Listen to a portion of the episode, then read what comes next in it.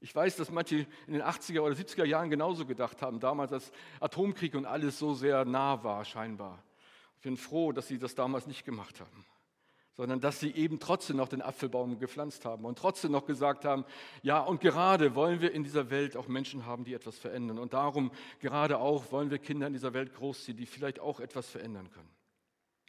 Bei allem scheint vor allem auch der Ton rauer geworden und frontaler und verletzender zu werden. Er zerreißt Menschen geradezu in der Luft aus lauter makabrer Freude. Wenn wir das sehen und miterleben, auch gerade im Jugendbereich, aber nicht nur, auch in den Social Medias, wie Menschen da zerrissen werden, in der Luft zerrissen werden und die anderen haben noch ihre Freude daran. Das Mobbing ist allgegenwärtig. Und der Einzelne, also wie viele Kinder und Jugendliche erlebe ich in meiner Arbeit bei Jumpers, die Risse in sich, in ihrer Identität haben oder auch in ihren engsten, auch familiären Kreisen zu verkraften haben. Risse eben, die nicht einfach so im Reißverschlussverfahren sich wieder zusammenwachsen lassen, sondern oft, viel zu oft auch als Erwachsene noch Schmerzen und ihre Wunden hinterlassen und uns unfähiger machen, das Leben wirklich motiviert und kraftvoll anzupacken. Ja, es mag Gras über manche Wunde wachsen, aber darunter eitert die Wunde weiter und vergiftet die ganze Seele.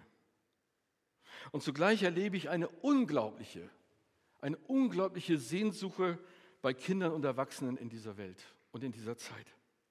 Eine Sehnsuche nach Heilung, nach Frieden, auch nach Menschen, nach Persönlichkeiten, die Verlässlichkeit und Treue ausstrahlen, an die man sich anlehnen kann. Und ich erlebe gerade auch bei True Story, ich weiß nicht, wer das mitbekommen hat, diese evangelistischen Wochen, die stattfinden. Und ein paar durfte ich so ein bisschen miterleben am Rande. Ich erlebe, wie groß die Sehnsucht ist und wie viele junge Leute da sind und wie viele Leute sich danach ausstrecken, auch bei der Kirche, auch bei Jesus eben anzudocken und Frieden zu finden.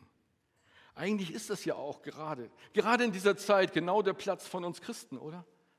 Eigentlich sollte doch gerade hier und jetzt Kirche und Gemeinde da sein für die Menschen in der Krise.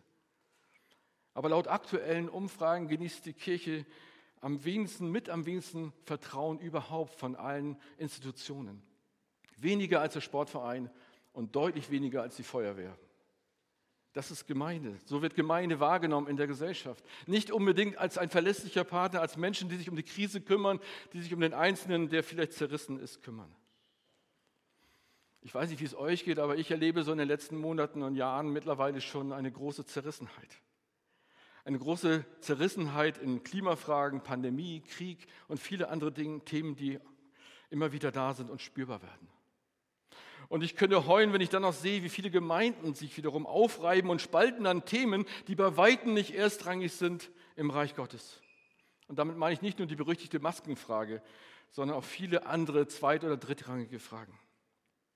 Die Risse machen nicht Halt vor Gemeinden oder Christen in dieser Zwischenzeit. Eine Zwischenzeit, die uns, glaube ich, umso mehr manchmal ersehnen lässt, dass Jesus kommt und sein neues Reich aufbaut.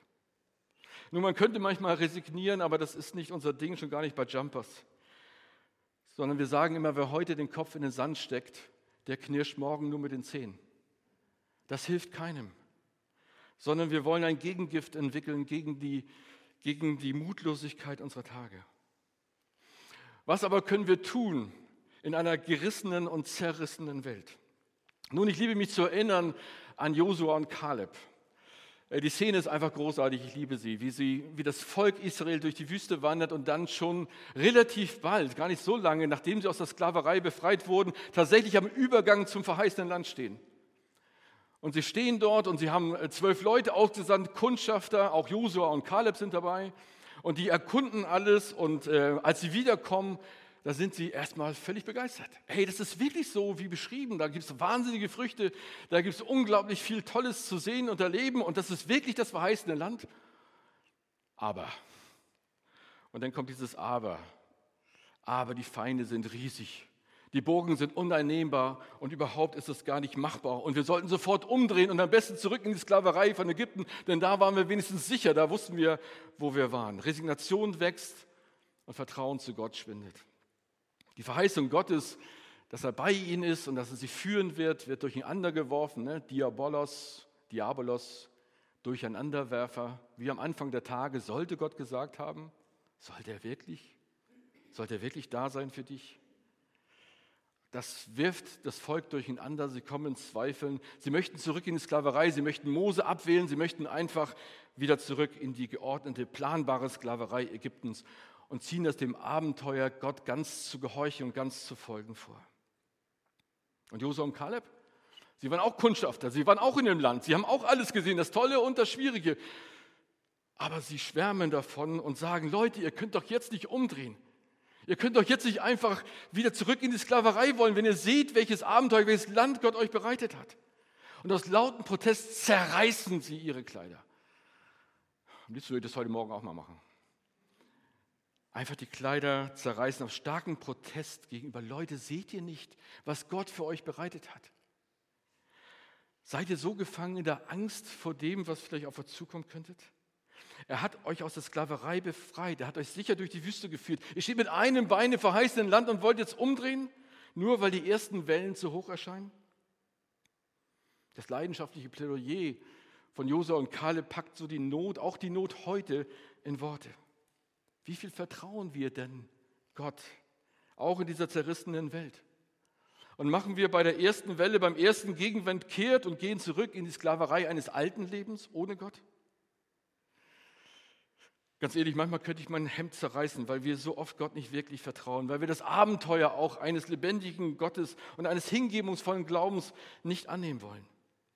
Gerade in einer Zeit, wo man so sehr darauf hofft, dass da Christen sind, so existenziell echte Christen und ihre Botschaft, ihre Medizin, ihr Gegengift braucht in einer Welt, die sich selbst vergiftet.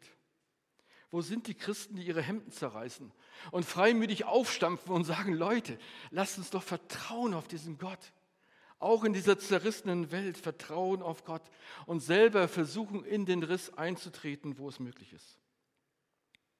Nun, das Resultat bei Josua und Kaleb war ziemlich eindeutig.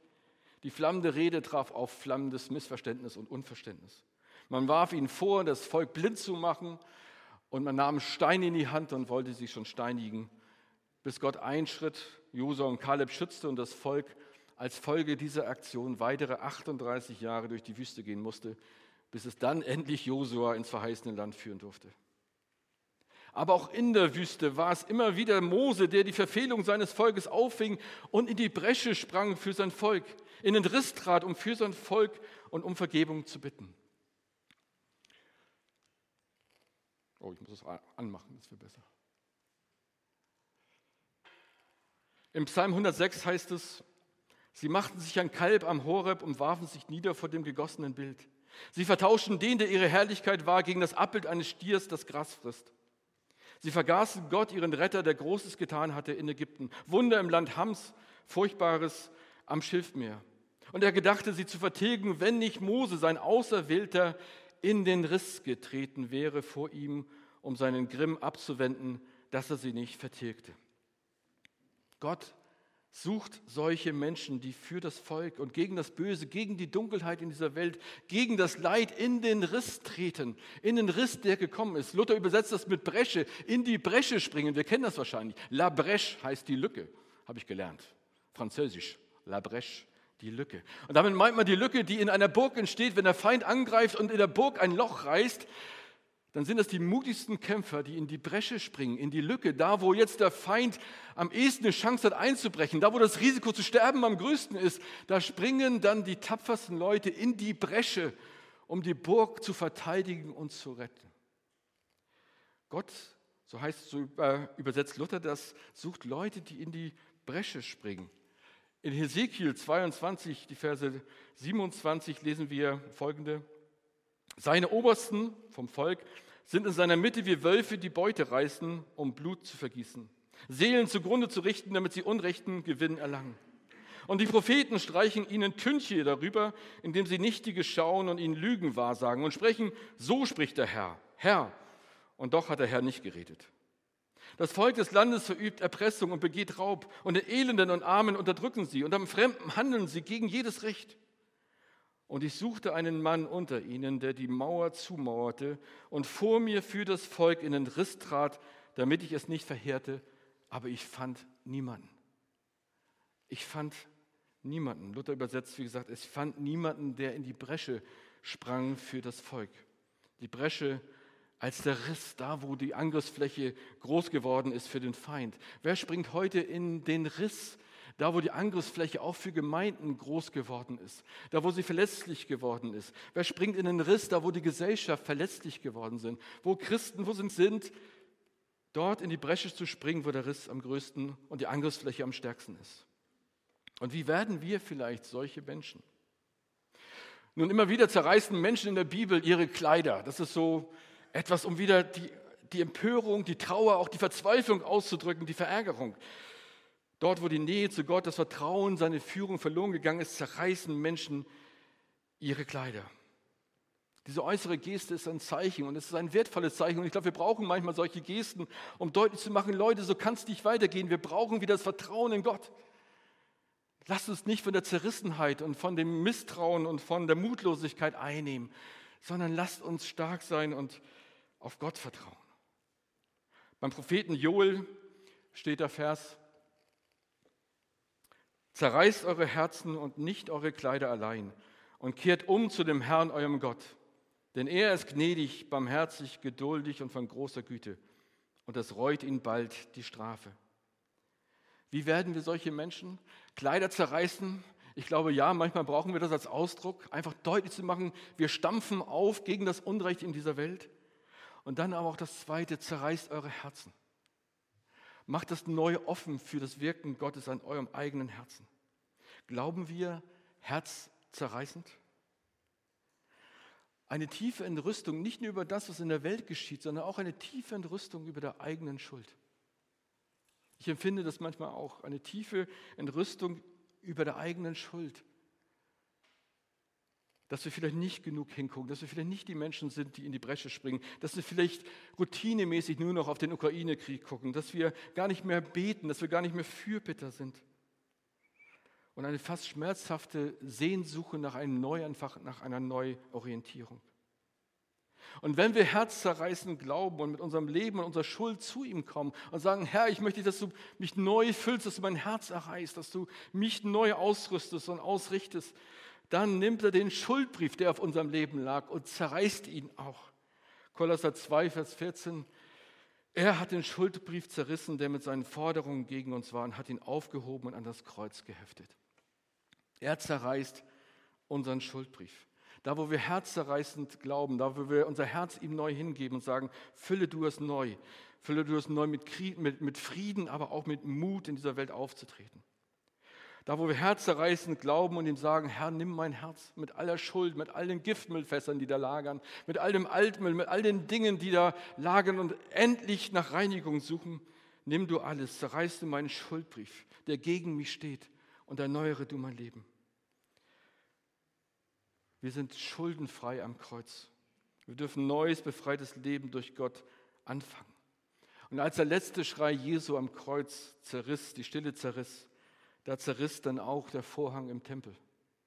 Zerrissenheit im Tempel. Jener Vorhang, der das Allerheiligste im Tempel für den gewöhnlichen Menschen unerreichbar machte. Nur einmal im Jahr durfte der hohe Priester dort hinein. Jesus tritt als Mittler in den Riss. Jesus schmeißt sie für für uns. Und auch da, wo wir plötzlich am verletzlichsten werden, will er in die Bresche springen für uns. Da, wo der Feind bei uns gerade eine Lücke spürt, da, wo er merkt, dass wir da besonders versucht sind und angreifbar sind, springt er in die Bresche.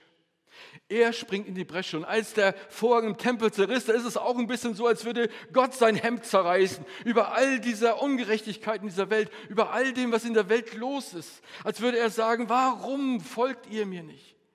Warum seid ihr so fern von mir? Es ist nicht nur, dass sich das Allerheiligste öffnet für jeden, sondern manchmal denke ich, ist es auch, dass Gott selber sein Hemd, sein Hemd da zerreißt und sagt, Leute, ich gebe meinen Sohn für euch. Ich gebe meinen Sohn für dich, damit du wieder neu Frieden findest, damit du neu zu mir kommst. Und ich schreie darüber, dass das nötig ist, aber ich sehe die Notwendigkeit, dass mein Sohn für diese Welt und für dich stirbt. Dass er in die Bresche springt, dass er für dich und mich das Leben bringt. Und nicht nur das, die Evangelien berichten, dass auch die Felsen aufreißen und die Dimension zum Tode aufbricht. Und plötzlich spüren die Menschen drumherum, dass hier Großartiges und Großes und Wichtiges geschieht. Da, wo scheinbar der Feind Jesus zerreißt und zerbricht, zerreißt die Dunkelheit. Und Licht bricht aus einer anderen Dimension hinein in diese Welt. Dieses Licht ist nicht zu stoppen. Dieses Licht ist nicht zu stoppen. Und dieses Licht wächst an. Seit der Geschichte von damals wächst es an. In Deutschland spüren wir das nicht immer. Aber in der Welt wächst die Christenheit. Und Menschen sind unterwegs in dieser Welt und treten ein für Gerechtigkeit. Und wenn wir angegriffen werden und wenn wir in der Gefahr stehen zu resignieren, weil die Übermacht zu groß wird, eine meiner Lieblingsgeschichten steht im Zweite Könige. Das ist die Geschichte von Gehasi und seinem äh, Herrn, dem Elisa, dem, dem Propheten. Und da heißt es, und Gehasi, der Diener, der Mann Gottes von Elisa, stand früh auf und trat heraus. Und siehe, da lag ein Heer um die Stadt mit Rossen und Wagen, viele Feinde. Da sprach sein Diener zu ihm, O weh, mein Herr, was sollen wir nun tun? Er sprach, fürchte dich nicht, denn derer sind mehr, die bei uns sind, als derer, die bei ihnen sind. Und Elisa betete und sprach, Herr, öffne ihm die Augen, dass er sehe. Da öffnete der Herr dem Diener die Augen und er sah und sieh, da war der Berg voll Folger, Rosse und Wagen um Elisa her. Ein Heer war angerückt, um den Propheten Elisa gefangen zu nehmen und Elisa vertraut, weil er eine andere Dimension sieht. Und Gott zerreißt diese Dimension und macht einen Blick spürbar und deutlich in eine andere Dimension. Der Vorhang zur Dimension Gottes zerreißt vor den Augen von Elisa und Gehasi. Eine Gesicht, die mich immer wieder neu ermutigt. Ja, wir stehen in mancher Zerrissenheit, wir stehen in manchen Kämpfen, aber es gibt eine Dimension um uns herum, eine Dimension Gottes. Egal wie übermächtig manche Sorge oder Angst auch scheint, egal was ich umzingeln und gefangen nehmen will, um uns ist eine unsichtbare Welt Gottes, die größer und stärker ist als alle Bedrohung. Und darum dürfen wir, wie Paulus es sagt und wie du es schon beschrieben hast, sagen und wissen und glauben, ja, ich bin gewiss, dass weder Tod noch Leben, weder Engel noch Mächte noch Gewalten, weder Gegenwärtiges noch Zukünftiges, weder Hohes noch Tiefes noch irgendeine andere Kreatur uns wegreißen kann, uns scheiden kann von der Liebe Gottes, die in Christus Jesus ist. Mitten in der Zerrissenheit dieser Welt dürfen wir wissen, dass uns Gott mit seiner Kraft und Macht umgibt und schützt und hineinkommen will in unsere Welt. Zerrissen. Die Welt, das Klima, die Gesellschaft, ja die Generationen. Viele Risse tun sich auf und spalten uns und Gräben sind da. Auch in Gemeinden kommt es zu Zerreißproben manchmal über nachrangige Fragen im Reich Gottes. Die Nöte, Sorgen und Ängste werden mehr und wir bei Jumpers und auch bei Sempers merken das täglich. Das Zerreißen der Kleider, wie bei Josua und Kaleb, ist ein Zeichen der Trauer und der Rüstung über falschen Wegen. Und ich glaube, wir brauchen manchmal diese Entrüstung, dieses Aufstampfen, dieses nicht einfach nur hinnehmen, sondern mehr auf Gott zu vertrauen und ihm beim Namen zu nennen. Und zugleich sagt uns Joel, der Prophet, das Zerreißen der Kleidung ist eins, wirklich notwendig. Und wirklich notwenden ist es, wenn du auch dein Herz zerreißt. Wenn dein Herz wieder neu wird. Wenn du dein Herz öffnest für das Wirken Gottes und er dich mutig macht und kraftvoll. Und er dich füllt wieder mit einer heilenden, vergebenen Kraft, die diese Welt braucht. Heilung und Vergebung, die möglich wird, wenn der Schuldbrief zerreißt. Wenn Jesus selber ihn zerreißt am Kreuz und deutlich macht, egal was draufsteht, egal wie hoch die Rechnung ist, Egal wie viele Schulden du hast bei der anderen Macht, es ist vergeben. Es ist, Jesus stirbt für uns und nicht er wird zerrissen vom Bösen, sondern das Böse wird zerrissen von ihm. Und der Vorhang im Tempel zerreißt, macht uns den Weg und den Blick deutlich in die Ewigkeit Gottes und macht spürbar, du kannst mit einem Herzen, das mich sucht, zu mir kommen und Frieden und Heilung bei mir finden. Und dann, wenn du mit ihm unterwegs bist, und das Abenteuer im Reich Gottes erlebst, dann gewährt dir Gott vielleicht einmal diesen Blick in diese Dimension Gottes wie bei Elisa. Diese starke Gewissheit, da ist eine Engelsmacht um dich herum, die dich behütet und stärkt, die bei dir ist. Jesus springt in die Bresche für dich und mich, um dich zu schützen und zu retten. Der Wochenfest für die kommende Woche lautet, der Menschensohn ist nicht gekommen, um, um sich dienen zu lassen, sondern um zu dienen und sein Leben zu geben für viele. Jesus ist gekommen, um zu dienen und sein Leben zu geben für viele, um in die Bresche zu springen für dich, die Pfeile des Bösen abzufangen und Rettung zu bringen für dich und diese Welt. Wofür sind wir gekommen? Wie würden wir den Satz vollenden? Ich bin gekommen, um zu. Wofür bin ich gekommen in diese Welt? Wir als Gemeinde, als FEG sind gekommen, um zu. Wie vollenden wir diesen Satz? Gott segne uns dazu, dass wir Breschenspringer werden für die Not in dieser Welt. Jumperer, die in die Bresche springen, um die Burg zu schützen, die Gemeinde, die Gesellschaft, um für andere da zu sein. Amen.